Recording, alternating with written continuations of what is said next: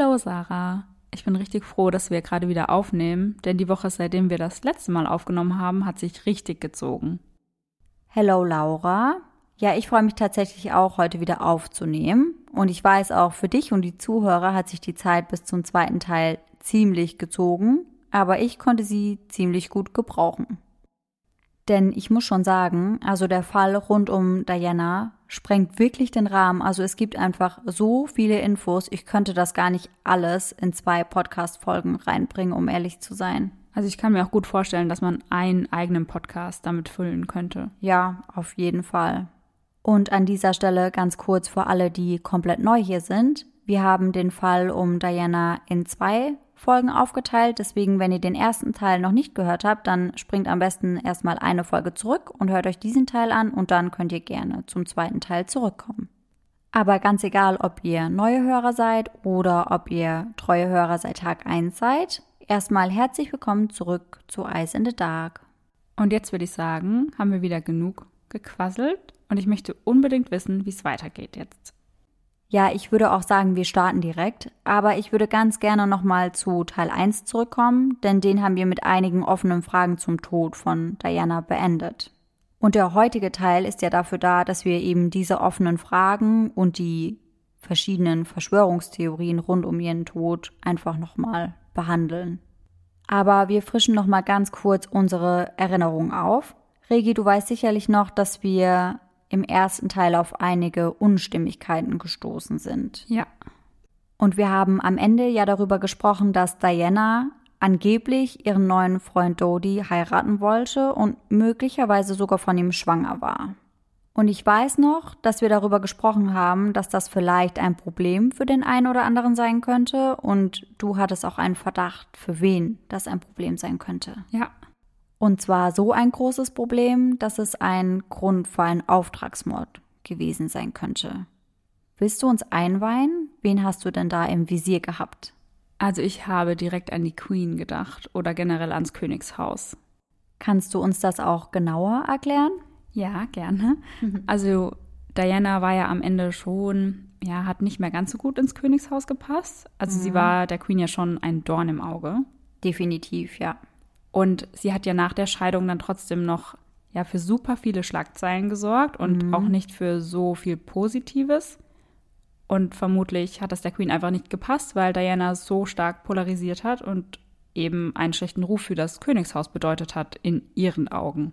Ja, auf jeden Fall. Kann ich mir auch gut vorstellen, denn im Endeffekt hat sich Diana eben nicht mehr so verhalten, wie die Queen sich das gewünscht hätte. Ja, und heute unterhalten wir uns dann darüber, ob das wirklich ein Grund sein könnte, sie eben töten zu lassen, oder ob es noch mehrere Möglichkeiten gibt, was die Queen oder generell das Königshaus gegen Diana gehabt haben könnte. Ich bin richtig gespannt. So, und ich weiß, du wirst unbedingt Neuigkeiten haben, aber ich fasse jetzt erst noch mal ganz kurz den Unfallhergang zusammen. Okay, da muss ich mich wohl doch noch ein bisschen länger gedulden. Ein kleines bisschen aber nur. Hm. Wir erinnern uns ja noch daran, dass die französischen Behörden das Ganze unmittelbar nach dem Unfall untersucht haben und das wurde dann von einer Untersuchung durch die britische Metropolitan Police ergänzt. Die Metropolitan Police untersuchte die Geschehnisse über drei Jahre lang unter dem Namen Operation Paget. Sie befassten sich hauptsächlich mit allen wichtigen Verschwörungstheorien im Zusammenhang mit dem Unfall. Der finale Bericht wurde dann auch 2006 veröffentlicht und er ist wirklich extrem detailliert. Also er ist extrem lang und wirklich bis ins kleinste Detail ausgearbeitet. Und der ist für jeden frei zugänglich dann? Ja, genau. Der ist für jeden frei zugänglich im Internet. Interessant. Allerdings muss man dafür schon etwas Zeit einplanen, denn der Bericht umfasst einfach 832 Seiten. Okay, wow, das ist echt ganz schön viel. Ja, ich habe auch echt versucht, richtig viel davon zu lesen, aber alles war mir einfach gar nicht möglich. Ja, verstehe ich. Aber ich glieder euch jetzt mal ganz kurz auf, aus was der Bericht alles besteht, damit ihr das wisst.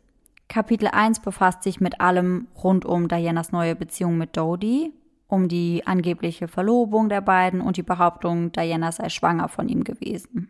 Das zweite Kapitel befasst sich mit bekannten Drohungen, welche an Diana gerichtet waren. Und das nächste Kapitel beschäftigt sich dann mit den Tätigkeiten der Paparazzi in Paris. Wir wissen ja, dass Diana und Dodie an diesem Tag vom Paparazzi verfolgt wurden und viele Menschen glauben eben fest daran, dass diese nicht ganz unschuldig an dem Unfall waren. Und das wird eben in dem Kapitel auch nochmal genauer beleuchtet. Im vierten Kapitel geht es dann um Henri Paul. Über ihn haben wir ja in der letzten Folge schon relativ viel gesprochen, vor allem über die Blutprobe, die etwas komisch gewirkt hat. Aber das ist tatsächlich nicht alles. Ich habe ja in der letzten Folge auch schon darüber gesprochen, dass es da gewisse Verbindungen zum Geheimdienst gab. Und das wird eben in diesem vierten Kapitel auch nochmal untersucht. Außerdem wird dann auch nochmal seine Blutprobe untersucht und da gibt es dann auch neue Erkenntnisse. Kapitel 5 befasst sich mit den Verkehrsüberwachungskameras in Paris. In Kapitel 6 geht es um den Leihwagen, den Mercedes, mit dem die vier dann letztendlich den tödlichen Unfall hatten. Kapitel 7 untersucht die blockierenden Fahrzeuge und die nicht identifizierten Fahrzeuge, die von Augenzeugen beschrieben wurden. Außerdem werden hier auch die hellen Lichtblitze behandelt. Ah, okay. Ja, genau, also das stützt sich dann eben auf die Zeugenaussagen, dass der Mercedes absichtlich geblendet wurde und dadurch ins Schleudern kam und letztendlich den Unfall gebaut hat.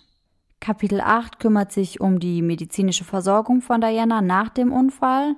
Darüber haben wir in der ersten Folge ja auch schon gesprochen und hier konnten ja eigentlich alle Zweifel und Ungereimtheiten logisch erklärt werden. Ja, fand ich auch. Deswegen gehen wir da heute auch nicht nochmal drauf ein. Mhm. Was allerdings merkwürdig ist, ist die Einbalsamierung des Leichnams von Diana im Krankenhaus. Das sorgte nämlich ebenfalls zu einigen offenen Fragen und gibt natürlich auch wieder Stoff für verschiedene Verschwörungstheorien. Und diese Einbalsamierung von ihrem Leichnam wird eben in Kapitel 9 ausführlich, also wirklich sehr ausführlich behandelt.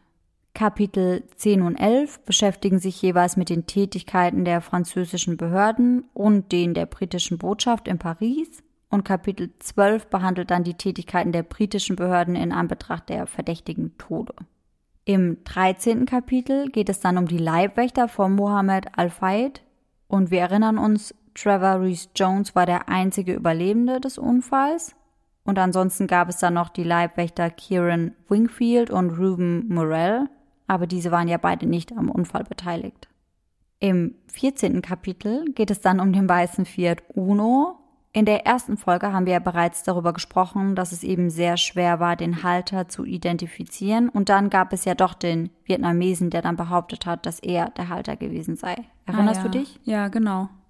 Doch das ist nicht wirklich zweifelsfrei belegt. Es gibt da nämlich noch eine andere Theorie, James Anderson, ein französischer Fotojournalist, war ebenfalls Besitzer von einem weißen Fiat Uno und könnte auch etwas mit dem Unfall zu tun gehabt haben. Und was mit Anderson später noch passiert ist, werde ich euch noch erzählen. Aber das fand ich schon sehr krass. Also ich finde, das füttert die ganzen Verschwörungstheorien unfassbar. Da spannst du den Spannungsbogen ja aber schon wieder ganz schön an. ja, aber es ist wirklich extrem. Also spätestens da musste ich auch sagen, okay, das stimmt vielleicht irgendwas nicht. Okay. Das vorletzte Kapitel beschäftigt sich mit den Ermittlungen rund um die CIA, einem Auslandsgeheimdienst der Vereinigten Staaten, und der NSA, das ist der größte Auslandsgeheimdienst der USA. Im Gegensatz zu anderen US-Nachrichtendiensten wie der NSA liegt der Schwerpunkt der CIA eher in der Beschaffung von Informationen von und durch Menschen und nicht durch Technik. Da geht es also eher um Befragungen und um Zeugenaussagen. Okay, ist ja auch mal ganz interessant, da den Unterschied zu kennen. Ja, kannte ich vorher auch nicht. Das letzte Kapitel beschäftigt sich dann mit dem Secret Intelligence Service und dem Security Service. Der Secret Intelligence Service ist der britische Auslandsgeheimdienst und er ist besser bekannt unter dem Namen MI6. Das steht für Military Intelligence Section 6. Der Security Service, auch bekannt als MI5, also Military Intelligence Section 5, ist der britische Inlandsgeheimdienst.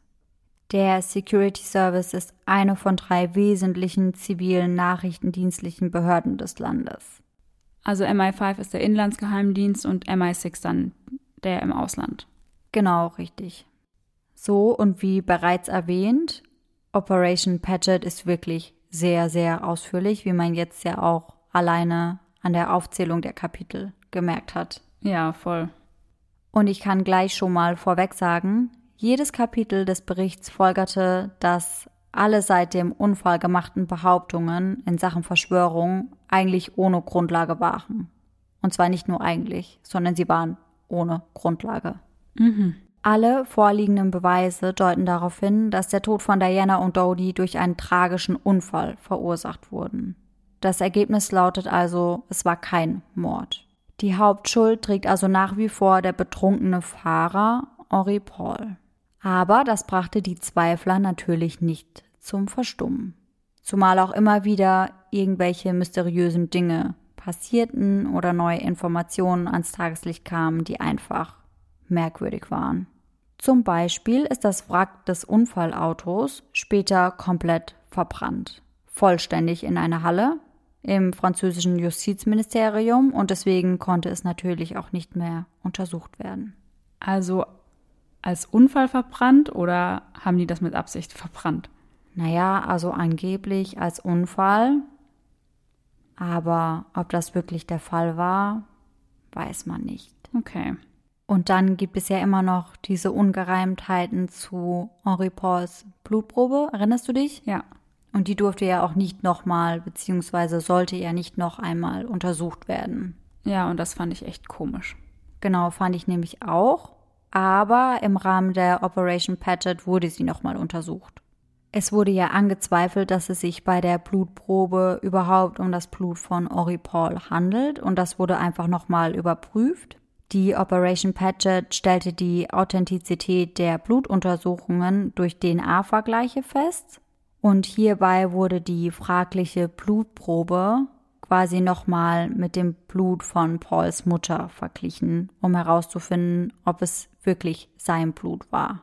Also es wurde quasi ein DNA-Profil aus diesen Blutproben hergestellt und das wurde dann mit dem DNA-Profil seiner Mutter verglichen. Die Testergebnisse ergaben eine mütterliche Verwandtschaftsverbindung zwischen den Profilen mit einer Wahrscheinlichkeit von 99,997 Prozent. Okay, wow, damit habe ich gar nicht gerechnet, weil ich bin fest davon ausgegangen, dass es nicht sein Blut war. Habe ich am Anfang auch wirklich gedacht, aber damit wurde das ja eigentlich unwiderruflich geklärt. Ja. Hierbei wurde dann auch untersucht, was es eben mit diesem ungewöhnlich hohen Kohlenmonoxidwert in seinem Blut auf sich hatte. Der hohe Kohlenmonoxidwert wurde der Körperregion, aus der die Blutprobe entnommen worden war, zugeschrieben und auch dem dicht bebauten städtischen Raum, in dem er lebte. Außerdem hieß es, dass es eben auch an dem Rauchen kleiner Zigarillos liegen könnte und die hatte er wohl ein paar Stunden vor seinem Tod geraucht. Okay. Und warum hat man das dann nicht alles schon etwas früher gewusst? Ja, also ein Experte hat später irgendwann erklärt, dass das Analysegerät, das 1997 zur Feststellung des CO2-Wertes verwendet wurde, nicht für postmortale Untersuchungen ausgelegt war. Okay. Und somit wurden ja eigentlich auch alle Zweifel zu seiner Blutprobe mehr oder weniger aus dem Weg geräumt. Also aber echt alles trotzdem noch ein bisschen merkwürdig, wenn wir auch das Video noch beachten, was es von ihm vor dem Unfall gab. Ja, das finde ich auch immer noch ziemlich komisch. Also selbst wenn der Kohlenmonoxidwert in seinem Blut erklärt werden konnte, muss er ja schon sehr viel getrunken haben. Ja, und eigentlich müsste man ihm das ja ansehen auf dem Video, aber das war ja nicht der Fall. Ja, definitiv. Eigentlich hätte man das sehen müssen. Ich frage mich jetzt gerade, wenn schon so viele Dinge ausgeschlossen werden konnten oder klargestellt werden konnten, wo dann die ganzen Verschwörungstheorien im Endeffekt herkommen. Tatsächlich wirst du im Laufe der Folge merken, dass es noch genügend Grundlagen für Verschwörungstheorien gibt. Aber jetzt fangen wir erstmal an mit den Journalisten, die über angebliche Einschüchterungsversuche sprechen. Und auch darüber, dass es verhältnismäßig recht wenige Augenzeugenberichte gibt und dafür aber genügend Zeugen, die aussagen, sie hätten Angst gehabt, über das zu reden, was sie gesehen haben. Es wurden also nicht nur Journalisten eingeschüchtert, sondern eben auch Augenzeugen und teilweise wollte die Polizei diesen sogar gar nicht zuhören. Ja, und das will ja eigentlich schon was heißen. Ja, also es gibt wirklich einige Zeugen, die eine Aussage bei der Polizei aufgeben wollten und die Polizei hat das aber niemals wirklich berücksichtigt. Ja, und ganz ehrlich, das ist ja mehr als komisch, finde ich zumindest. Ja, sehe ich auch so. Aber wir haben uns jetzt tatsächlich schon wieder ein bisschen verplappert, weil eigentlich wollte ich ja nochmal mit einer kurzen Zusammenfassung zum Unfallhergang anfangen. Ach Gott, stimmt, das war der Einstieg. so, also jetzt wirklich nochmal zu der Zusammenfassung. Diana und Dodi hatten das Ritz 20 Minuten nach Mitternacht verlassen. Die beiden haben ja im Ritz zu Abend gegessen und wollten dann eigentlich einfach nur noch zurück zu dem Apartment von Dodi, das sich direkt an der Champs-Élysées befand. Der schwarze Leihwagen, ein Mercedes, in dem sie saßen, wurde von dem amtierenden Sicherheitschef des Ritz, Henri Paul, gesteuert. Auf dem Vordersitz saß Dodis Leibwächter Trevor Reese Jones. Auf der Rückbank saßen Dodi und Diana. Der Wagen fuhr mit hoher Geschwindigkeit, um mehrere Paparazzi abzuschütteln, die das Paar auf Motorrädern und Autos verfolgten. Im Elmar-Tunnel touchierte der Mercedes dann zuerst die rechte Tunnelwand und kollidierte dann frontal mit einem Mittelpfeiler. Der Fahrer Henri und Dodi, der direkt hinter ihm saß, waren auf der Stelle tot. Trevor Reese Jones überlebte mit schweren Kopfverletzungen. Diana lebte ebenfalls noch, starb aber um 4 Uhr an ihren inneren Verletzungen. Wie wir wissen, hatte Henri Paul gemäß Obduktionsbericht einen Blutalkoholgehalt von 1,8 Promille. Zudem stand er unter dem Einfluss von Antidepressiva und weiteren Medikamenten. Und wir hatten es jetzt ja schon darüber, dass eben bestätigt wurde, dass es sich um seine Blutprobe handelt, aber zunächst einmal glaubte die Familie von Henri und auch Dodis Vater Mohammed Al-Fayed das nicht. Und das war dann mit Grundlage für einige Verschwörungstheorien. Wir erinnern uns daran, dass Henris Angehörige von Anfang an dachten, dass die Blutproben nur aus Versehen vertauscht worden waren, aber Jodis Vater sah das eher als eine Art Verschwörung. Mhm. Seiner Meinung nach wurden die Blutproben nicht aus Versehen vertauscht. Er ist fest davon überzeugt, dass die Blutproben ganz bewusst und absichtlich vertauscht wurden. Und er hat auch schon einen Verdacht, wer dafür verantwortlich sein könnte. Und tatsächlich können sich du und Mohammed Al-Fayed in diesem Punkt die Hand geben, Laura. Okay, dann glaube ich zu wissen, wen er beschuldigt. Und ich glaube, du liegst damit genau richtig, denn sein Verdacht ist eben, dass die Königsfamilie dahinter steckt. Und damit sind wir bei Verschwörungstheorie Nummer 1, dem Mordkomplott der Königsfamilie. Mohammed Al-Fayed war der Erste, der die offizielle Version öffentlich anzweifelte. Der ägyptische Geschäftsmann mit Wohnsitz in Großbritannien behauptete, der Unfall sei von vorne bis hinten geplant gewesen. Dahinter stecke das Königshaus, das den Auftrag dazu erteilt habe. Mein Sohn wurde abgeschlachtet, klagt er mehrmals in der Öffentlichkeit. Wow, das ist eine echt krasse Aussage, würde ich sagen. Ja, definitiv. Die Königsfamilie hätte nicht akzeptiert, dass Diana mit einem arabischen Muslim liiert war und diesen bald geheiratet hätte. Die Ehe mit einem Muslim sollte verhindert werden, sagte Mohammed Al-Fayed mehrfach. Und das ist noch nicht genug, denn Diana sei zudem von Dodi schwanger gewesen. Und das hätte ja dann bedeutet, dass Dianas Sohn William, der irgendwann König werden sollte, einen muslimischen Stiefvater und ein muslimisches Geschwisterchen bekommen hätte. Und das hätte der Queen ja definitiv nicht in den Kram gepasst, würde ich sagen. Ja, das glaube ich nämlich auch. Und man muss sich ja auch überlegen, dass Diana zu diesem Zeitpunkt immer noch dauerhaft in den Schlagzeilen war. Jetzt stell dir mal vor, es hätte so eine Neuigkeit gegeben. Also die Schlagzeilen wären, würde ich sagen, explodiert. Ja, ich glaube auch. Also das wäre aus allen Nähten geplatzt. Ich denke, jedes Tratschblatt, aber auch jede seriöse Zeitung hätte nur noch darüber berichtet. Ja, safe. Und diese Art von Aufmerksamkeit wollte die Queen wahrscheinlich vermeiden. Ja, natürlich. Aus diesen Gründen habe das Königshaus dann also beschlossen, das lästige Problem, also Diana und Dodi, aus dem Weg räumen zu lassen. Doch hierzu gibt es ziemlich viele unterschiedliche Meinungen, vor allem weil nicht ganz geklärt ist, wie die Beziehung zwischen Diana und Odie wirklich war. Also hier gehen die Meinungen tatsächlich extrem auseinander von die beiden wollten heiraten und Diana war schwanger von ihm bis hin zu das war eigentlich gar nichts Ernstes. Okay, aber ich glaube, dass die Queen oder die Königsfamilie wahrscheinlich das dann nicht gewusst hat. Also ich meine, die hören dann vielleicht, okay, sie ist vielleicht schwanger, die wollen heiraten und das müssen wir unterbinden. Die wissen ja dann nicht, ob es dann doch nicht der Fall ist. Ja, das stimmt. Könnte eben sein, dass es eigentlich nichts Ernstes war, aber woher hätte das Königshaus das im Endeffekt wissen sollen? Ja. Aber um eben der Sache auf den Grund zu gehen, ob es wirklich einen Grund gegeben hätte, für das Königshaus eben so zu handeln, wurde nochmal untersucht, wie die Beziehung zwischen Dodi und Diana wirklich war, und zwar auch im Rahmen der Operation Paget. Das erste Kapitel befasst sich ja mit den Behauptungen von Mohammed Al-Fayed in Bezug auf die Beziehung zwischen Diana und Dodi und schließt eigentlich auch alle Behauptungen in Bezug auf Verlobung und Schwangerschaft ein. Und das schauen wir uns jetzt mal genauer an.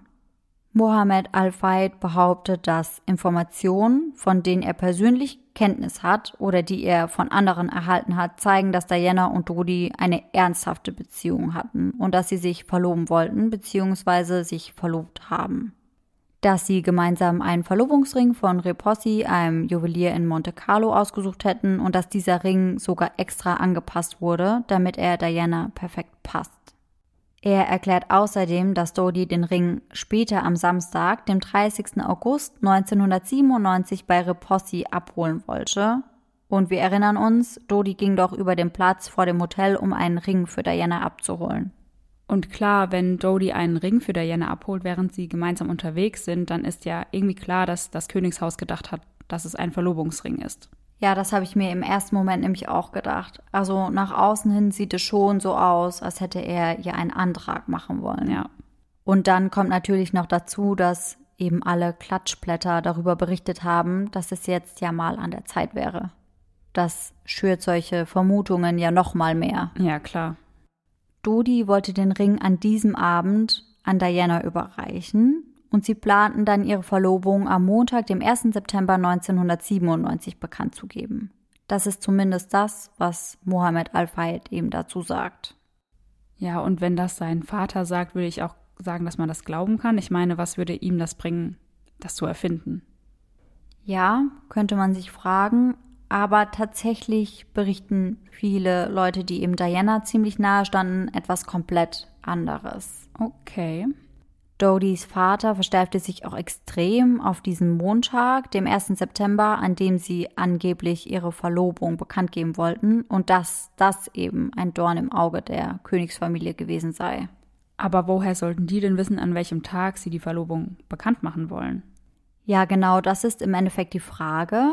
Mohammed Al-Fayed kann dazu auch keine genaue Aussage treffen. Er sagt nur, die Sicherheitsdienste würden durch Telefonüberwachung auf diese Information aufmerksam geworden sein. Prinzipiell wäre das schon möglich, aber es ist eben nicht nachweisbar. Ja. Und genauso wenig ist eben nachweisbar, ob Diana und Dodi wirklich verlobt waren oder ob sie sich verloben wollten oder in welchem Verhältnis sie einfach zueinander standen. Man kann nicht wirklich mit Sicherheit sagen, was da die Wahrheit ist aber Dodys Vater spricht wirklich andauernd darüber. Und in der Operation Paget wird auch tatsächlich wortwörtlich aufgelistet, was er zur Verlobung sagt, wann er es sagt und zu wem er es gesagt hat. Das Ganze beginnt am 3. Juni 1998, als Mohammed Al-Fayed in einem TV-Interview spricht. Das ist das Interview mit Nicholas Owen. Über das haben wir im ersten Teil auch schon mal gesprochen. Ah ja, genau. Und hier behauptet Mohammed Al-Fayed das erste Mal öffentlich, dass die beiden ihre Verlobung am Montag, dem 1. September bekannt geben wollten und dass sie ihm das am Samstag um 10 Uhr am Telefon gesagt hätten. Ah, das hatten wir auch in der letzten Folge, oder? Dass er das gesagt hat? Genau, er meinte ja, dass er mit Dodi und mit Diana darüber gesprochen hat. Ja. Von 1998 beginnt dann seine Anschuldigung, dass die Leute, er definiert eigentlich nicht genauer, wer diese Leute sind, Dodi nicht als Stiefvater des zukünftigen Königs sehen wollten und dass Diana und Dodi daher sterben mussten. Sie, wieder nicht wirklich definiert, wer sie sind, würden keinen Ägypter, der natürlich gebräunt ist, mit gelocktem Haar als Stiefvater für den Jungen akzeptieren. Am 5. Juli 2005 sagt Mohammed Al-Fayed dann das erste Mal öffentlich aus, dass er eben glaubt, die Prinzessin wäre abgehört worden. Er sagt, Diana stand unter strenger Überwachung durch den MI6 und dass die CIA und NSA in den Vereinigten Staaten ihre Telefongespräche ebenfalls abhörten und sie dadurch überwachten. CIA und NSA besitzen angeblich 39 Dokumente mit 1054 Seiten, die sich zum Teil auf Abschriften von Telefongesprächen beziehen, die Diana, während sie mit Dodi zusammen war, geführt hat. Und das sagt Mohammed Al-Fayed, dass diese ja, Mitschriften vorhanden sind. Genau.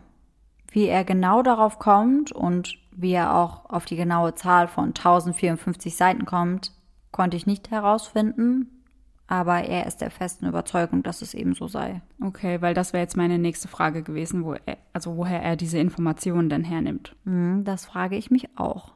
Aber dadurch, dass er davon so stark überzeugt war, sagt er eben auch, dass ihnen daher also auch bekannt gewesen sei, dass sie beabsichtigten, ihre Verlobung am 1. September öffentlich bekannt zu geben. Aber Dodys Vater geht ja noch weiter. Er behauptet ja nicht nur, dass Dodi und Diana verlobt waren, sondern er sagt ja auch, dass sie ein Kind von ihm erwartet hat. In dem Bericht der Operation Paget steht geschrieben. Es wird behauptet, dass die Prinzessin von Wales mit dem Kind von Dodi Al-Fayed schwanger war. Die Prinzessin und Dodi Al-Fayed teilten Mohammed Al-Fayed diese Information mit. Die Sicherheitsdienste wurden durch Telefonüberwachung auf diese Information aufmerksam und lieferten damit das Motiv für die angeblichen Morde. Die Prinzessin von Wales wurde auf Anweisung des Palastes illegal einbalsamiert, um die Tatsache zu verbergen, dass sie mit dem Kind von Dodi Al-Fayed schwanger war. Das sind also die Vorwürfe, die eben in der Operation Paget gelistet wurden, weil man muss sich das so vorstellen, dass zuerst einmal die Vorwürfe aufgelistet werden, wann und wo diese Vorwürfe eben ausgesprochen wurden und dann wird darauf eingegangen, ob das eben wirklich greifbare oder haltbare Aussagen sind oder nicht. Okay. So, und hier sind wir nämlich auch schon bei der Einbalsamierung, die ja auch in Kapitel 9 des Berichtes gründlich untersucht wurde. Mohammed Al-Fayed sagt aus, dass Diana und Dodi ihm beide gesagt hätten, dass Diana schwanger war. Das konnte nachträglich aber leider nicht mehr nachgewiesen werden, da Dianas Leichnam einbalsamiert wurde. Mohammed Al-Fayed prangert an, dass die Einbalsamierung von einer Leiche vor der Obduktion gegen das französische Recht verstößt. Angeblich wurde Dianas Leiche innerhalb einer Stunde nach ihrem Tod einbalsamiert und man weiß aber nicht, auf wessen Veranlassung hin das passiert ist und auch nicht warum. Da es dafür keine schlüssige Erklärung gibt, ist sich Mohammed Al-Fayed ziemlich sicher, dass dies nur geschehen ist, weil vorherige Proben gezeigt hätten, dass Diana eben mit dem Kind von Dodi schwanger war. Er ist sich auch sicher, dass der Palast die Einbalsamierung von Diana angeordnet hat und eben damit diese Information, dass sie schwanger war von Dodi, vernichten wollte. Inwiefern könnte man denn durch eine Einbalsamierung vertuschen, dass jemand schwanger ist? Das habe ich mich auch gefragt und ich habe die Aussage eines unabhängigen Expertenrates gefunden. Und diese sind zu dem Entschluss gekommen, dass eben eine Einbalsamierung die Analyse von Körperproben weitaus schwieriger und unsicherer macht. Bei einer vollständigen Einbalsamierung wäre es eben so, dass die Konservierungslösung das Blut ersetzt und somit alle Arterien, Organe und das komplette Gewebe des Körpers einnimmt. Echt interessant auch irgendwie, weil ich wusste gar nicht, wie sowas vonstatten geht. Ja, ich wusste tatsächlich auch nicht, was das für Auswirkungen auf den Körper hat. Dadurch ist eben der Nachweis jeder Art von Bakterien, Viren oder Keimen nicht mehr möglich.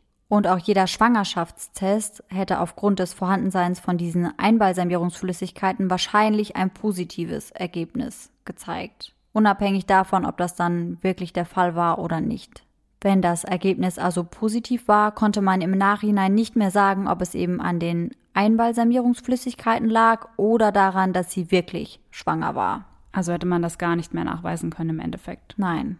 Zu der Einbalsamierung gibt es, wie gesagt, auch ein eigenes Kapitel im Bericht der Operation Paget und dort sagt man eben, dass man sich der weit verbreiteten Annahme bewusst ist, dass die Einbalsamierung innerhalb einer Stunde nach ihrem Tod stattfand.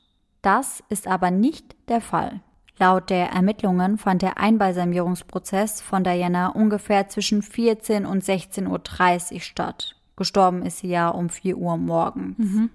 Nach Angaben des Leiters des Leichenhauses wurde außerdem nicht der komplette Körper in Paris einbalsamiert, sondern eben nur die obere Körperhälfte von Diana. Okay, auch ein bisschen komisch. Ja, aber dafür gibt es tatsächlich eine logische Erklärung, denn sie haben gesagt, dass sie das eben aus kosmetischen Gründen gemacht hätten, und zwar ausschließlich, um die Trauergäste eben in Empfang nehmen zu können. Also sie wollten den Trauergästen eben einen angemessenen Abschied von Diana möglich machen. Der Leiter der Leichenhalle, der auch bei der Untersuchung, also bei der Obduktion dabei war, sagt aber auch ganz klar aus, dass er bei der Untersuchung kein Anzeichen für eine Schwangerschaft entdeckt hatte. Und auch der Pathologe, der sich eben um Diana kümmerte, sagte ganz klar, sie war nicht schwanger. Ja, aber prinzipiell könnten die ja auch alle bezahlt sein. Wäre schon möglich.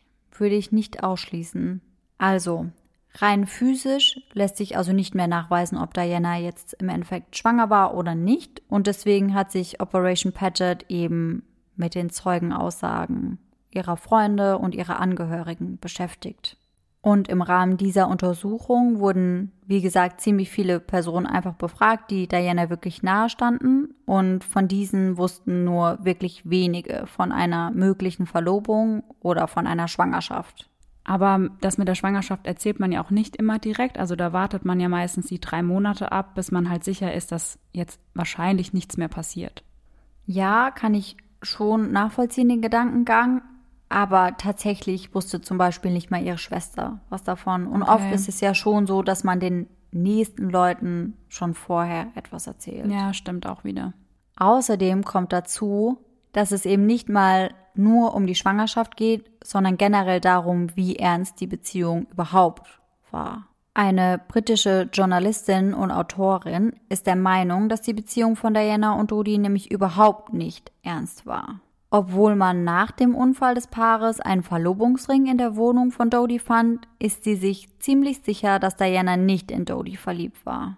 Sie kannte Diana wohl etwas näher und in einem Interview bezieht sie dann irgendwann noch Stellung dazu. Ich und viele Freunde von ihr und Charles hatten immer das Gefühl, dass sie ihn noch ein bisschen liebte. Ich habe nie gedacht, dass sie Dodie Al-Fayed liebt. Er war ein schlechter Witz in London. Sie habe nie vorgehabt, ihn zu heiraten, und dies sei lediglich ein Traum seines Vaters gewesen. Aber dann hätte sein Vater das ja komplett falsch verstehen müssen. Ja, also wirklich komplett falsch. Mhm. Weil ich mhm. meine, da hört es sich jetzt wirklich eher nach einer lockeren Affäre an. Ja. Und der Vater hat ja von Hochzeit gesprochen. Schon eine ganz andere Hausnummer. ja, definitiv. Aber auch Dianas ältere Schwester Lady Sarah hat sich dazu geäußert und auch sie glaubte nicht wirklich daran, dass das mit Dodie etwas Ernstes war. Sie telefonierte noch am Freitag, dem 29. August, mit ihrer kleinen Schwester und sagt, dass sie eher das Gefühl hatte, dass die Beziehung gerade nicht so gut laufen würde.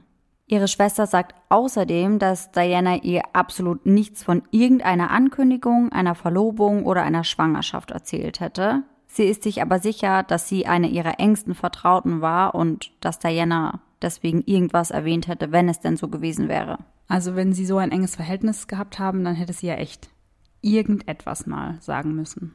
Ja, also die Schwester sagt auch, dass sie zumindest etwas gesagt hätte wie, ich muss dir unbedingt etwas erzählen, wenn ich zurückkomme. Ja. Weil man könnte ja verstehen, dass sie so eine Ankündigung eben nicht übers Telefon machen möchte, aber dann hätte sie zumindest irgendetwas in diese Richtung gesagt. Ja. Aber gar nichts. Okay, schon komisch irgendwie. Hm. Lady Annabelle Goldsmith telefonierte ebenfalls am 29. August mit Diana. Die beiden waren sehr, sehr gute Freundinnen und sprachen tatsächlich sogar über das Heiraten. Im Rahmen der Operation Paget wird Lady Annabelle nämlich befragt und ich zitiere nun mal ihre genaue Aussage zu diesen Behauptungen. Das letzte Mal, dass ich mit Diana sprach, war am Freitag vor ihrem Tod. Ich wusste, dass sie im Urlaub war und ich fragte, ob es ihr gut ginge. Sie sagte mir, sie habe eine wunderbare Zeit. Ich sagte, du bist doch vernünftig, oder nicht? Du machst doch nichts Dummes, oder? Und sie antwortete, überhaupt nicht. Ich werde verwöhnt und amüsiere mich prächtig.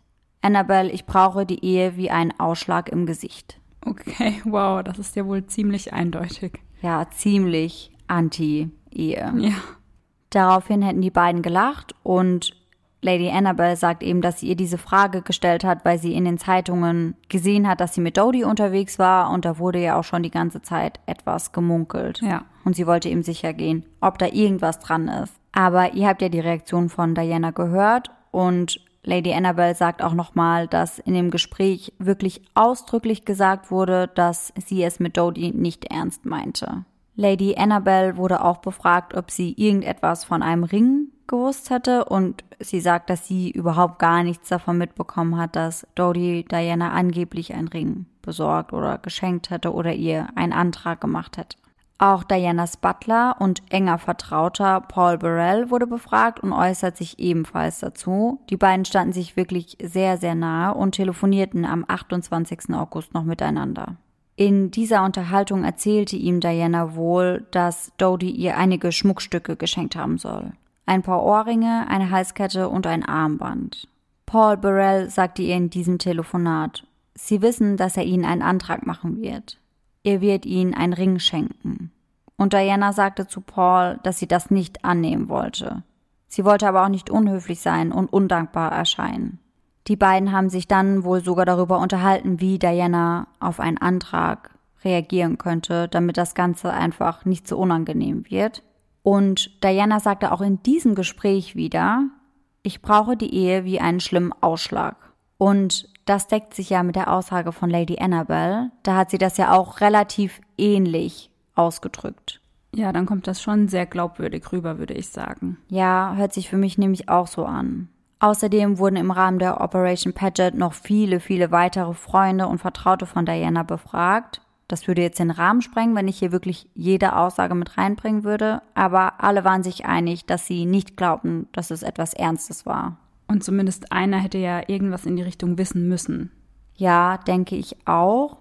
Wie gesagt, also die Seite von Dodie war anderer Meinung. Der Vater ist ja total davon überzeugt gewesen, dass es eben etwas sehr Ernstes war. Und auch der Butler von Dodie war sich sicher, dass es ernst ist. Aber alle von Seiten Dianas waren der Meinung, nein, ist nichts Ernstes. Das macht den ganzen Fall natürlich noch irgendwie viel, viel verwirrender.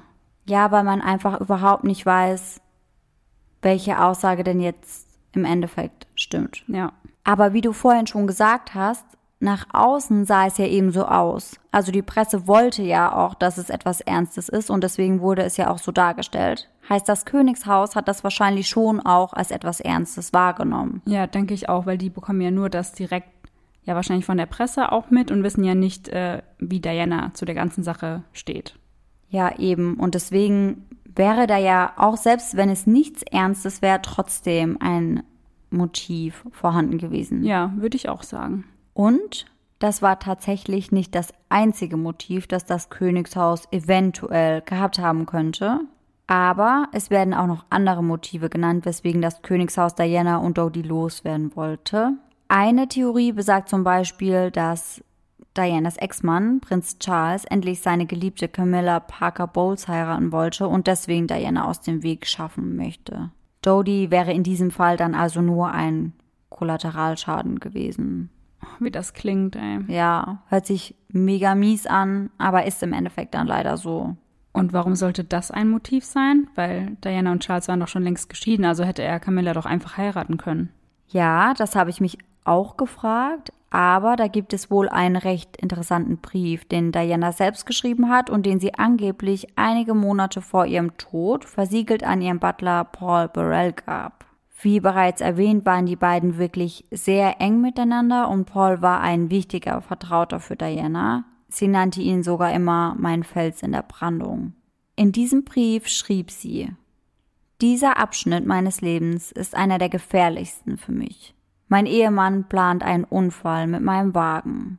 Versagen der Bremsen und schwere Kopfverletzungen, um den Weg frei zu machen für seine Heirat. Wow, krass. Aber weiß man, woher sie das gewusst haben will? Nein, man weiß leider überhaupt nicht, wie Diana eben auf diese Idee kam. Und der Brief wurde ja auch versiegelt an den Butler weitergegeben und Diana konnte sich im Nachhinein ja auch nicht mehr dazu äußern. Deswegen schätze ich mal, dass es einfach nur Vermutungen waren. Aber wie schlimm, dass es dann wirklich so gekommen ist. Ja, finde ich auch. Das war übrigens im Oktober 1996, also zehn Monate vor dem tödlichen Unfall und nur zwei Monate nach Dianas Scheidung von Prinz Charles. Der Brief trägt Dianas persönliche Initiale, ein gekröntes D, und wurde auf dem offiziellen Briefpapier des Kennington Palace geschrieben. Dass es diesen Brief gibt, ist also klar und unstrittig. Es ist allerdings nicht klar, ob Diana den Brief wirklich kurz vor ihrem Tod verfasst hat denn sie nennt Prinz Charles in ihrem Brief ja immer noch Ehemann. Und eigentlich waren die beiden da ja schon seit zwei Monaten geschieden und schon länger getrennt. Ja, also könnte man vermuten, dass sie den schon viel vorher eigentlich geschrieben hat. Ja, das könnte schon sein. Aber es gibt ja auch immer wieder Quellen, die eben berichten, dass Diana noch extrem an Charles hing und dass sie ihn unbedingt wieder zurückhaben wollte. Deswegen kann ich mir irgendwie auch vorstellen, dass sie so ein bisschen an diese Ausdrucksweise hängen geblieben ist. Weißt du, was ich meine? Ja, das kann natürlich auch sein. Also, dass sie vielleicht schon getrennt waren oder vielleicht auch schon die Scheidung war, aber sie ihn halt immer noch ihren Ehemann genannt hat. Ja, ich glaube, sowas dann abzulegen ist manchmal schwer, weil wenn du sowas dann aussprichst, dann macht das das Ganze ja nochmal greifbarer und schlimmer. Und wenn sie wirklich so darunter gelitten hat, kann es sein, dass sie das einfach noch so formuliert hat, obwohl es gar nicht mehr so war. Ja, kann ich mir auch vorstellen. Aber generell wurde die Echtheit des Briefes extrem angezweifelt, unter anderem auch von Dianas Freunden, unter anderem zum Beispiel auch von Lucia Fletcher da Lima. Sie behauptete nämlich, dass Paul diesen Brief gefälscht hätte, also der Butler hätte diesen Brief gefälscht. Sie sagt nämlich, dass Paul Burrell in der Lage war, die Handschrift von Diana wirklich eins zu eins nachzuahmen. Und sie sagt auch, dass sie nicht glaubt, dass Diana Angst um ihr Leben gehabt hätte und vor allem nicht, dass sie Angst vor Prinz Charles gehabt hätte. Sie drückt das aber etwas komisch aus, meiner Meinung nach, weil sie sagt wortwörtlich, ich glaube nicht, dass sie um ihr Leben fürchtete. Insbesondere nicht vor Prinz Charles, dem zukünftigen König ihres Landes.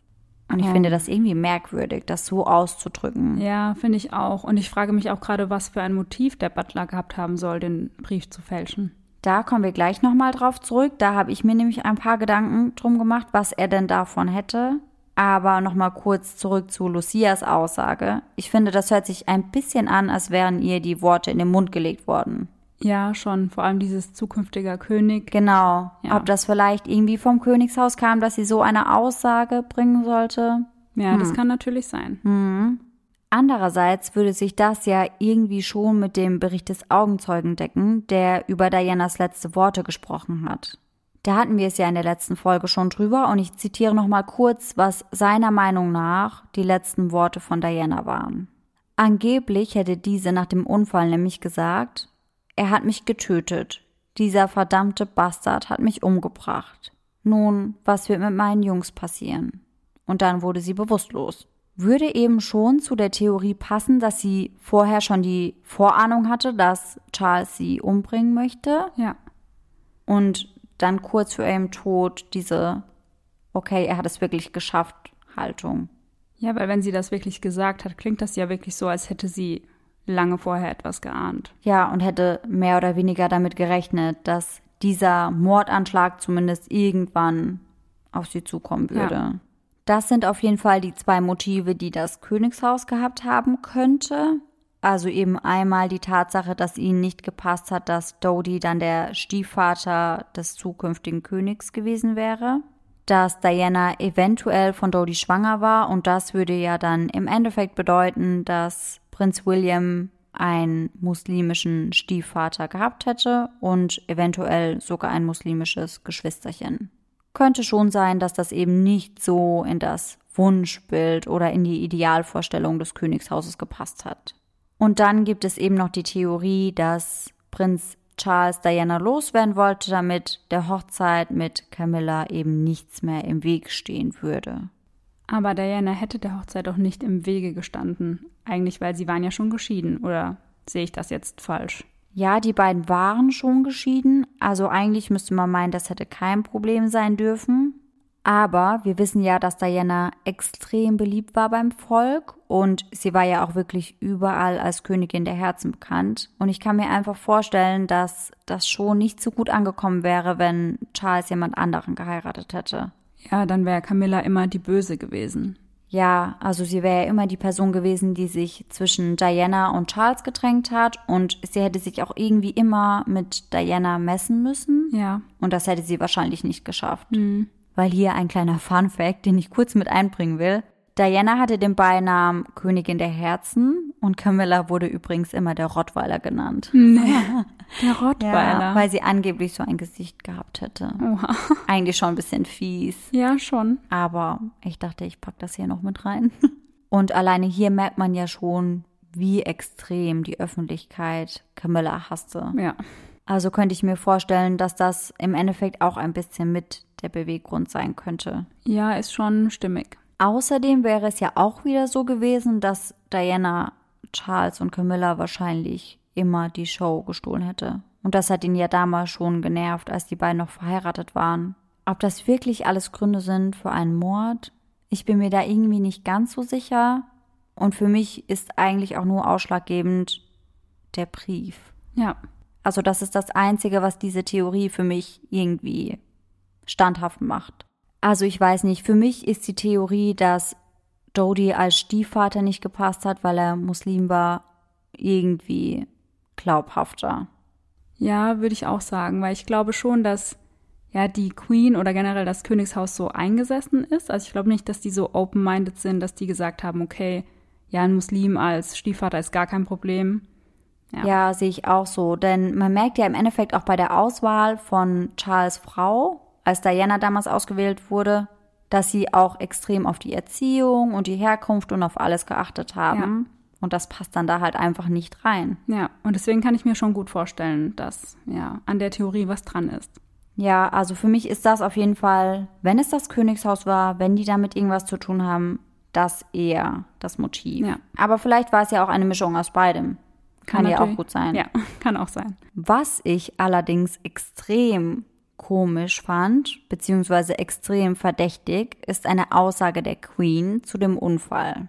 Denn als sie die Todesnachricht erhalten hat, äußert sie sofort einen Verdacht und sagt, jemand muss die Bremsen manipuliert haben. Okay, das ist ja schon komisch, weil wie kommt sie darauf? Weil ich meine, die Bremsen waren ja nicht manipuliert. Nein, die Bremsen waren nicht manipuliert. Offiziell, man konnte das Auto im Endeffekt ja gar nicht mehr richtig untersuchen, weil es ja dann abgebrannt ist, aber eigentlich waren die Bremsen nicht manipuliert. Und vor allem, dass sie dann direkt auch von einem Verbrechen ausgeht. Also man könnte doch im ersten Moment meinen, es war halt ein Unfall, aber nicht, dass die Bremsen da irgendwie manipuliert worden sind. Ja, also der Verdacht der meisten Leute, der allererste Verdacht war ja auch, dass die Paparazzi schuld waren, weil sie ihnen eben zu nah gekommen sind. Ja. Und in dem Brief von Diana stand das ja aber auch drin, dass sie glaubt, dass Charles die Bremsen manipulieren lassen will. Ja, genau. Das fand ich nämlich auch extrem verdächtig, dass das eben so aufeinander passt. Ja. Dass die Queen sagt, es müssen die Bremsen gewesen sein und dass Diana eben auch diesen Verdacht der Bremsen geäußert hat. Mhm. Aber das ist jetzt halt einfach die Frage, wie kommt sie darauf? Hat sie sich da irgendwie verplappert? Man weiß ja nicht, ob sie in diesem Moment einfach aufgeregt war und etwas gesagt hat, was sie eigentlich hätte nicht sagen sollen. Aber was auf jeden Fall feststeht, ist, dass sie sich seit diesem Tag nie wieder dazu geäußert hat. Also sie hat diese Worte nie wieder laut ausgesprochen und hat auch nie eine Erklärung für ihre erste Reaktion abgegeben. Okay. Nur einige ihrer Bediensteten haben sich dazu geäußert und sie sagen eben, dass sie das eher als einen Ausdruck ihrer Erschütterung über den Tod von Diana gesehen haben und weniger als einen begründeten Verdacht oder irgendetwas Verdächtiges. Ja, aber sowas müssen sie ja auch sagen, glaube ich. Ja, natürlich. Es sind ja ihre Bediensteten. Ja. Wäre blöd, wenn sie sich da anders äußern würden. Ja. So, und wer glaubt, dass das Königshaus hinter Dianas Tod steckt, der glaubt ja aber eigentlich kaum, dass die Royals selbst Hand angelegt haben. Ja. Also ich glaube nicht, dass die Queen in dem weißen Fiat Uno saß. Mit Sicherheit nicht. So, und weil wir das nicht glauben, gibt es jetzt den Verdacht, dass der Geheimdienst, der Secret Intelligence Service, also das MI6, damit beauftragt wurde. Und diese Theorie stützt sich unter anderem auf die Aussage des ehemaligen MI6-Agenten Richard Tomlinson. Der behauptet nämlich, dass das MI6 Diana in der Zeit vor ihrem Tod überwacht hätte und der Fahrer Henri Paul einer seiner Agenten gewesen sei. Okay, wow. Das ist ja schon auch wieder alles. Oh, der ganze Fall ist einfach so merkwürdig und alles ineinander verstrickt. Ich weiß gar ja. nicht mehr, was ich überhaupt glauben soll. Ja, so ging es mir auch. Als Richard Tomlinson das aussagt, sitzt er schon wegen Hochverrats im Gefängnis. Aber er hat tatsächlich noch mehr zu sagen. Und das, was jetzt kommt, finde ich wirklich sehr, sehr, sehr, sehr crazy. Denn er sagt aus, dass er in seiner Dienstzeit Pläne für ein Attentat auf den damaligen serbischen Präsidenten Milosevic gesehen hätte. Und diese hätten ihn extrem an den Unfallhergang im Elmar-Tunnel erinnert. Milosevic sollte in einem Tunnel bei einem Autounfall sterben, der durch ein starkes, blendendes Licht verursacht werden würde. Und wir erinnern uns daran, dass einige Augenzeugen ja eben über genau so ein weißes, blendendes Licht gesprochen haben. Ja, ich wollte gerade sagen, das ähnelt ja Dianas Unfall fast eins zu eins. Ja. Wir hatten ja auch darüber gesprochen, was eben dieses Licht hätte sein können, ob das jetzt vielleicht von dem Motorradfahrer kam, der eben dieses Selbstverteidigungsgerät bei sich hatte, oder eventuell auch von dem weißen Fiat Uno. Ah, stimmt, den gibt es ja auch noch. Ja, genau, den gibt es ja auch noch. Und viele Leute glauben, dass das blendende Licht eben von diesem weißen Fiat Uno stammt, über den die ganzen Augenzeugen berichtet haben. Und welcher von der Queen gefahren wurde? Stimmt. Aber eigentlich haben wir den Fahrer des Kleinwagens ja schon. In der letzten Folge haben wir darüber berichtet, dass der Wagen von Lee Van Tan gefahren wurde, aber das wird auch in Frage gestellt. Also gefühlt wird bei diesem Fall irgendwie alles in Frage gestellt. Ja, das stimmt. Aber in diesem Fall kann ich das sogar nachvollziehen, weil im Endeffekt hat er ja einfach nur behauptet, dass er der Fahrer war, aber es konnte ja niemals wirklich nachgewiesen werden. Denn ja, er hatte einen weißen Fiat Uno, aber angeblich hat er ihn ja direkt nach dem Unfall umlackiert. Deswegen konnte man eben nicht mehr sagen, ob die Lackspuren eben von seinem Auto stammen. Okay.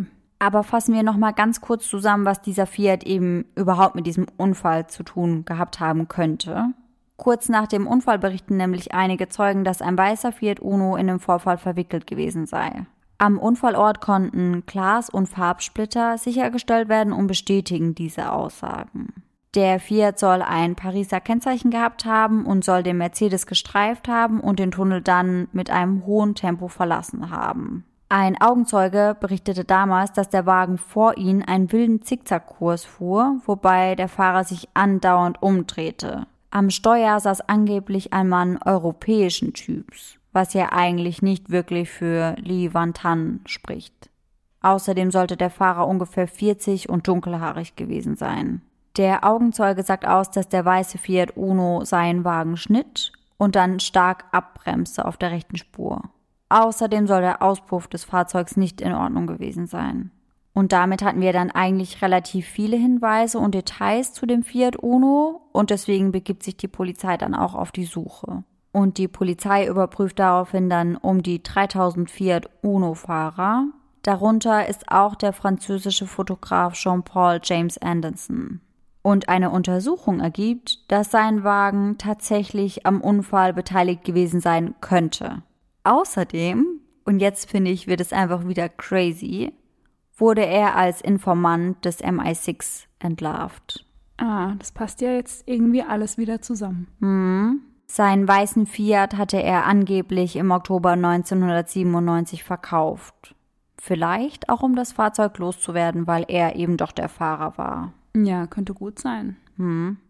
Aber man kam letztendlich dann doch zu dem Entschluss, dass der Wagen von Anderson zu alt gewesen sei, um noch fahren zu können. Anscheinend war der Wagen über neuneinhalb Jahre alt.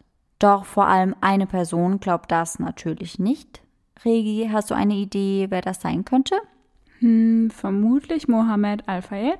Ja, goldrichtig. Mohammed Al-Fayed ist nämlich davon überzeugt, dass James Anderson für die Sicherheitsdienste Frankreichs oder Großbritanniens gearbeitet hat. Und er behauptet, dass es eben sein weißer Fiat Uno war, der in den Unfall mit dem Mercedes verwickelt wurde und nicht der von Lee Van Tan. Ich finde, zunächst hört sich das etwas wild an, diese komplette Theorie. Aber wenn man dann eben hört, dass er ein Informant des MI6 war und eventuell in den Unfall verwickelt war, dann denke ich mir, ja, da schließt sich schon irgendwie ein Kreis. Ja, finde ich nämlich auch. Also ich finde die Theorie jetzt schon irgendwie ziemlich glaubwürdig, je länger du davon erzählst. Ja, und jetzt kommt noch was. Spätestens dann wirst du sagen, okay, crazy, so muss es gewesen sein. Denn, jetzt halte ich fest, im Jahr 2000 wird dann die verkohlte Leiche des Fotografen James Anderson gefunden. In einem weißen Fiat.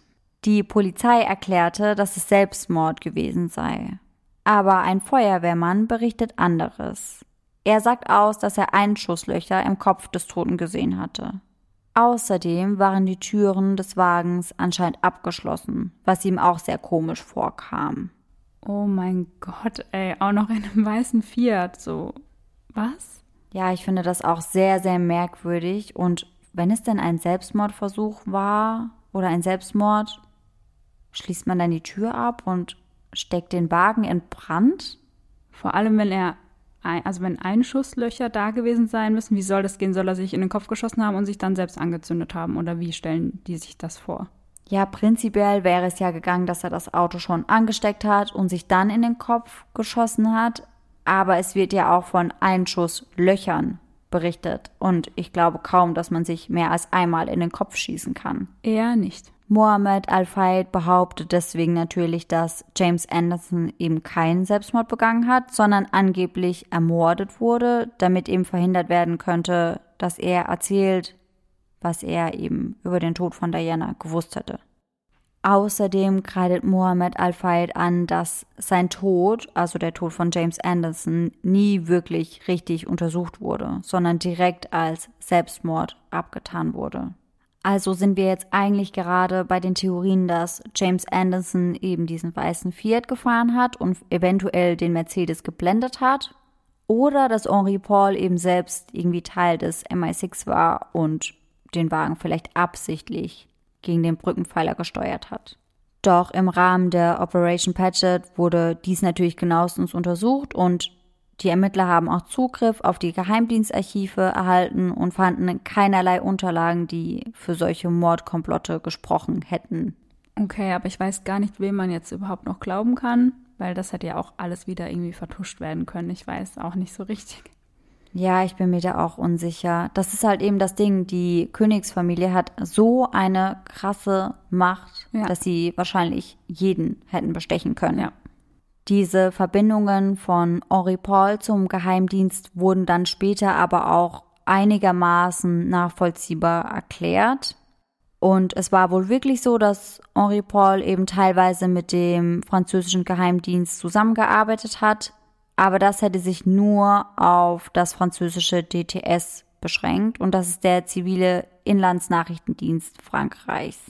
Die Zusammenarbeit mit dem Geheimdienst kam also angeblich nur zustande, wenn hochgestellte Gäste im Ritz waren und da er ja der amtierende Sicherheitschef war, musste er sich deswegen damit auseinandersetzen. Für diese Dienste erhielt er aber überhaupt keine finanzielle Vergütung, sondern das gehörte einfach mehr oder weniger zu seinem Job dazu. Außerdem wurde später extra nochmal festgehalten, dass eben eine solche Zusammenarbeit mit nationalen Geheimdiensten unter leitendem Sicherheitspersonal gar nicht so ungewöhnlich sei. Ganz im Gegenteil, das sei eigentlich etwas, was ganz üblich und gängig sei. Im Bericht der Operation Paget heißt es im Endeffekt, dass es keine Beweise dafür gibt, dass James Anderson oder Henri Paul irgendwie irgendetwas mit diesem Unfall zu tun gehabt hätten. Also Henri Paul natürlich schon als Fahrer, aber nicht, dass es irgendwie geplant gewesen wäre oder vorsätzlich. Aber es wäre ja langweilig, wenn es nicht noch mehr Verdächtige geben würde. Der Kreis der Verdächtigen erweitert sich nämlich im 2013 aufgrund der Aussage eines ehemaligen Soldaten der britischen Spezialeinheit Special Air Service noch einmal. Der Mann hat seinen Schwiegereltern nämlich erzählt, seine Einheit sei daran beteiligt gewesen, Dianas Tod zu arrangieren und die wahren Hintergründe zu vertuschen. Die Schwiegereltern des Ex-Soldaten wandten sich daraufhin dann direkt an die Behörden und meldeten das. Im Rahmen der Operation Paget wurden natürlich auch diese Hinweise geprüft und nach Sichtung von den SAS-Unterlagen kam sie zu dem Schluss, dass es keine glaubwürdigen Beweise für eine Verwicklung der Spezialeinheit in den Unfalltod der Prinzessin gab.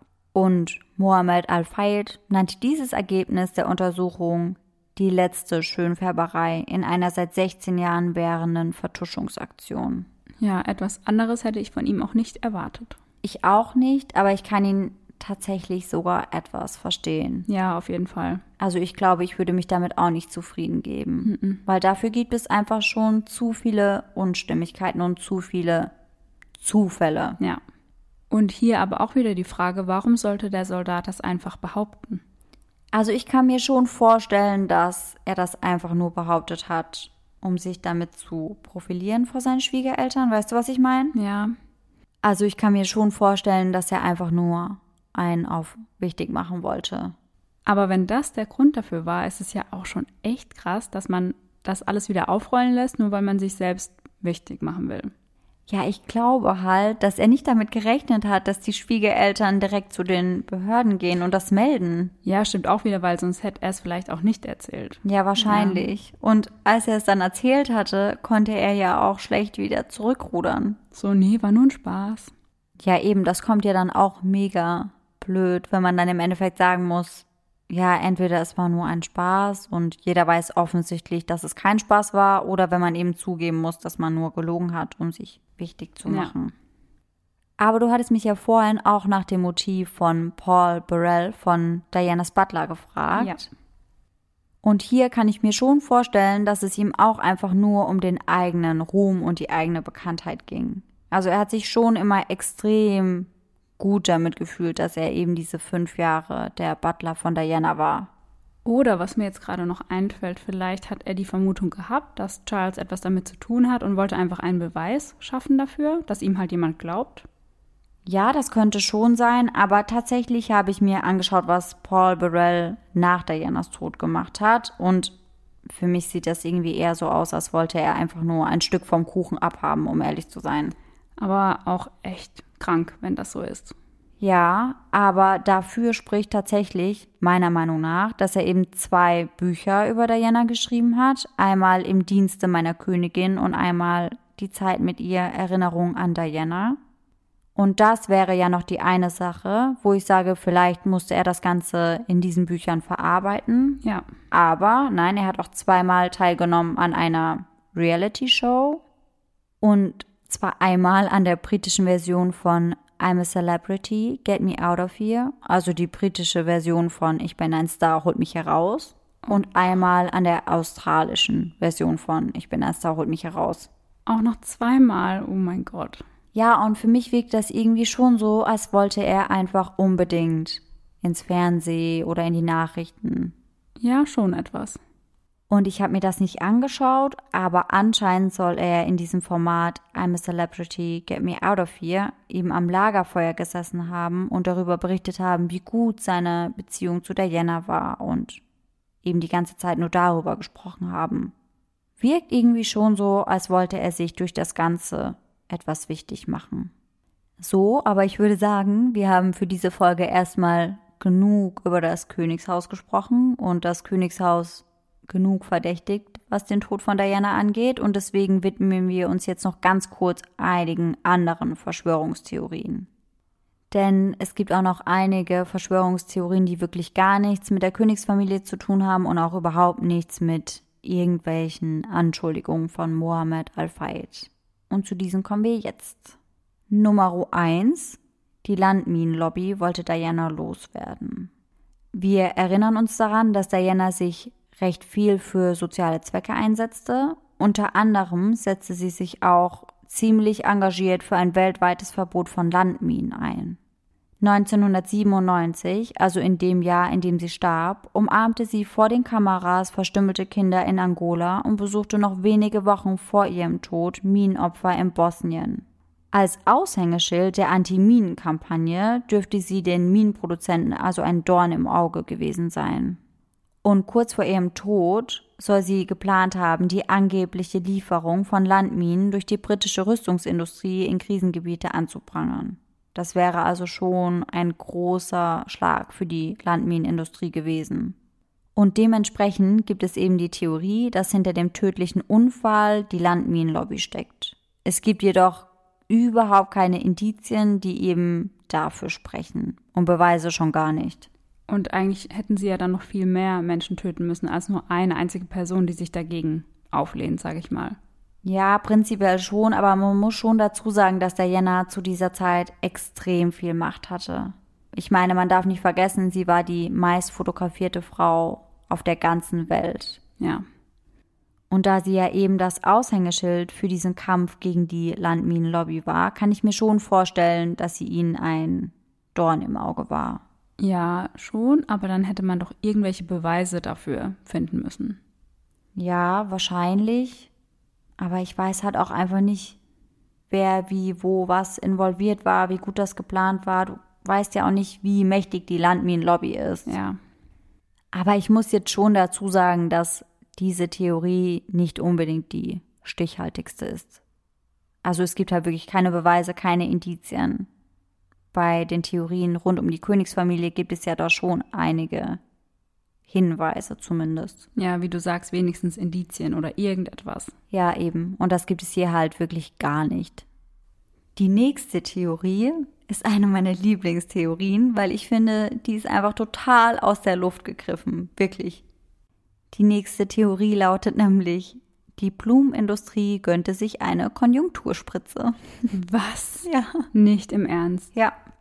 Denn nach dem Tod von Diana das muss man sich wirklich mal anschauen, weil das ist schon sehr abartig. Lagen wirklich Tausende von Blumensträußen eben an der Unfallstelle. Überall, auch vor dem Palast, überall. Aber genau wie bei der Theorie mit der Landminenlobby gibt es auch hier gar keine Hinweise, Indizien, überhaupt nichts. Also diese Theorie wurde eigentlich einfach nur ins Leben gerufen, weil man sich gefragt hat, wer hatte was von dem Tod? Und dann dachten sich wohl einige Leute, ja, die Blumenindustrie.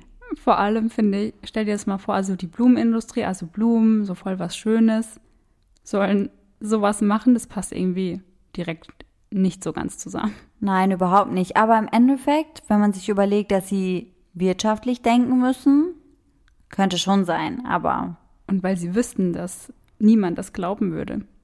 Ja, weil es einfach so absurd ist. Ja. Ja, aber wie gesagt, ich denke, der Realitätsgehalt dieser Verschwörungstheorie tendiert gegen null. Würde ich mich anschließen. Und dann kommen wir jetzt auch schon zu unserer letzten Theorie.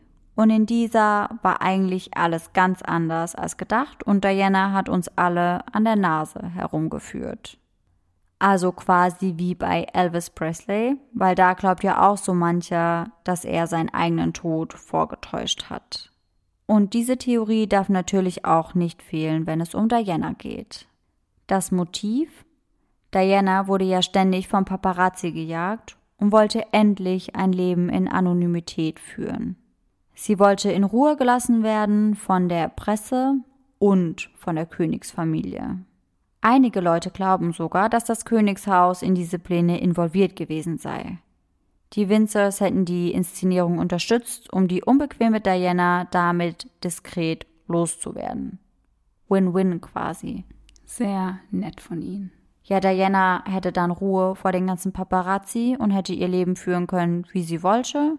Und die Königsfamilie hätte Diana ebenfalls losgehabt. Die Inszenierungstheorie hat zwei mögliche Verläufe. In der einen Theorie ging etwas schief und Diana starb wirklich, und in der anderen hat sie mit Dodie tatsächlich ein neues Leben aufgebaut. Sie lebt nun unerkannt und an einem unbekannten Ort und genießt dort das Leben. Und jetzt, wo 20 Jahre nach ihrem Tod alle wieder an sie denken, lacht sie sich dort ins Fäustchen. Aber auch diese Theorie halte ich nicht wirklich für glaubwürdig. Ich auch nicht, muss ich sagen. Und ich habe eben dran gedacht, bei Avril Lavigne sagt man doch, dass sie tot ist.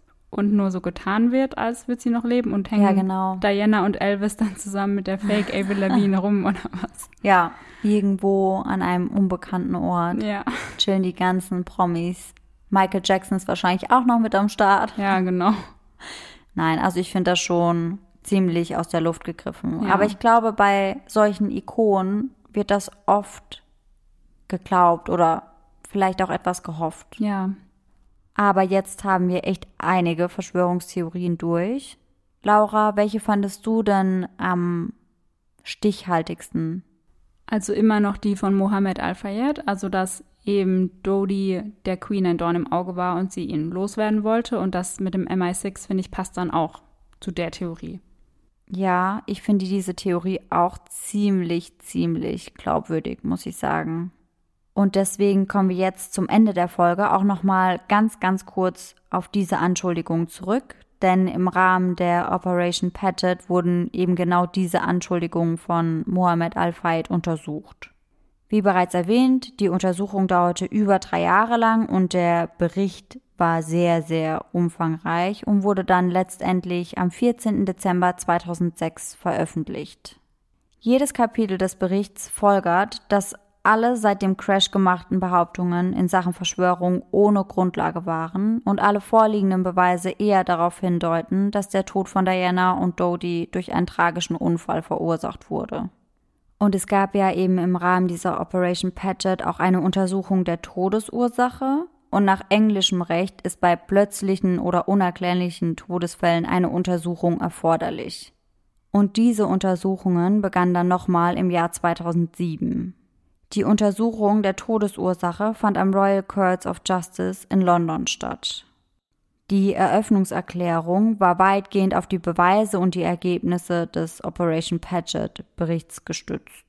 Und am 7. April 2008 kam die Jury dann auch zu dem Urteil, dass Diana und Dodie widerrechtlich getötet worden waren infolge grober Fahrlässigkeit des Fahrers Henri Paul und der Paparazzi. Als beitragende Faktoren wurden unter anderem eben das beeinträchtigte Urteilsvermögen des Fahrers durch Alkohol genannt und dass keiner der tödlich Verunglückten ein Sicherheitsgurt angelegt hatte. Die Geschworenen entschieden dies mit einer Mehrheit von 9 zu 2 und die Unfallakte ist damit also offiziell geschlossen. Der Hauptschuldige des Unfalls ist nach wie vor Henri Paul. Aber, wie wir im Endeffekt schon gemerkt haben, die Unfallakte ist offiziell geschlossen, aber ich denke, dass die Angehörigen und die Freunde, wie zum Beispiel Mohammed Al-Fayed, wahrscheinlich niemals damit abschließen werden können. Und ich denke auch, gerade Dodis Vater wird so lange kämpfen, bis er das Gefühl hat, dass die Wahrheit endlich ans Licht gekommen ist. Also ich glaube, ich muss das Ganze jetzt erst einmal verdauen, weil da sind schon ganz schön viele Infos und alle werden wieder widerlegt und dann doch wieder nicht. Also da blickt man irgendwie nicht so ganz durch und ich glaube, das muss jetzt erstmal sacken. Ja, ich hoffe auch, dass ich euch alle nicht zu sehr verwirrt habe in meinen ganzen Informationen. Ich habe wirklich schon nur das Nötigste, meiner Meinung nach Nötigste mit reingebracht, aber es gibt einfach so, so viel. Ja, das glaube ich gern. Und auch einfach so viele unterschiedliche Zeugenaussagen. Das heißt, es ist eben wirklich so, dass man in einem Bericht liest, es war so, und im nächsten Bericht liest man dann, ach nee, eigentlich war es ja ganz anders. Und das macht das Ganze einfach sehr, sehr schwierig. Ja. Deswegen, ich hoffe, ich konnte auch etwas Klarheit schaffen und nicht nur Verwirrung. Und ich hoffe auch, die Folge hat euch gefallen. Also mir hat sie schon mal super gefallen. Ja, das musst du jetzt ja auch sagen, ich sitze dir ja gegenüber. Ja, aber wirklich, ich fand es richtig interessant und ich habe mich noch nie so damit auseinandergesetzt und da mal so die Hintergrundfacts so ein bisschen besser zu kennen, ist schon echt cool. Ja, also ich muss auch sagen, ich habe richtig, richtig viel dazu gelernt. Natürlich kommen mit mehr Informationen auch immer noch mal mehr offene Fragen, aber ich weiß jetzt einfach schon viel, viel mehr über den Unfall, als ich es am Anfang gewusst habe. Ja. Und was ich auch weiß, ist, dass Regi früher ein kleiner Creep war und Gruselgeschichten geschrieben hat. Jetzt würde ich an deiner Stelle aber ein bisschen aufpassen, was du sagst, weil wie du gerade selbst gesagt hast, sitze ich dir gegenüber. Ja, aber ich würde trotzdem sagen, wir gehen jetzt direkt zur Gruselgeschichte über. Gerne. So jetzt nach einer Stunde 20 Reden fällt es mir eigentlich echt schwer, noch weiter zu labern, aber Laura, für deine Gruselgeschichte raff ich mich natürlich nochmal auf.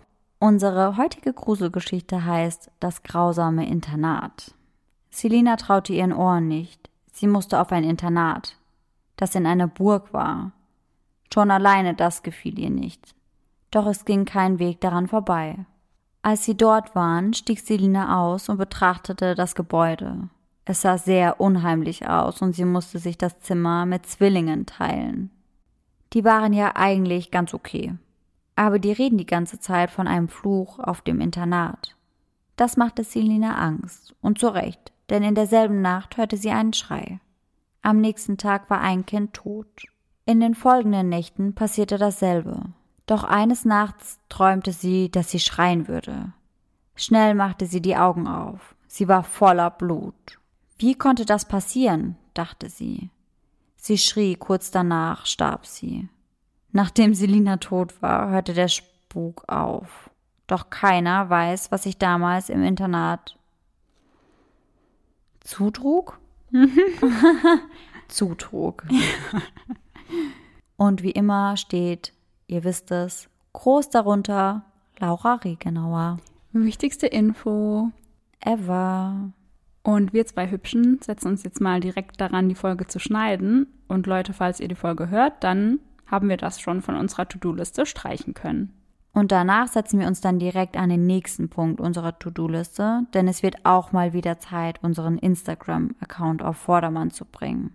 Denn wir schulden euch immer noch das Posting zum Fall von Daisy Coleman und natürlich auch zu dem Fall von Diana. Und dann hoffen wir natürlich, dass ihr nächsten Sonntag alle wieder mit am Start seid. Und bis dahin, schöne Träume. Bis dann. Tschüss. Tschüssi.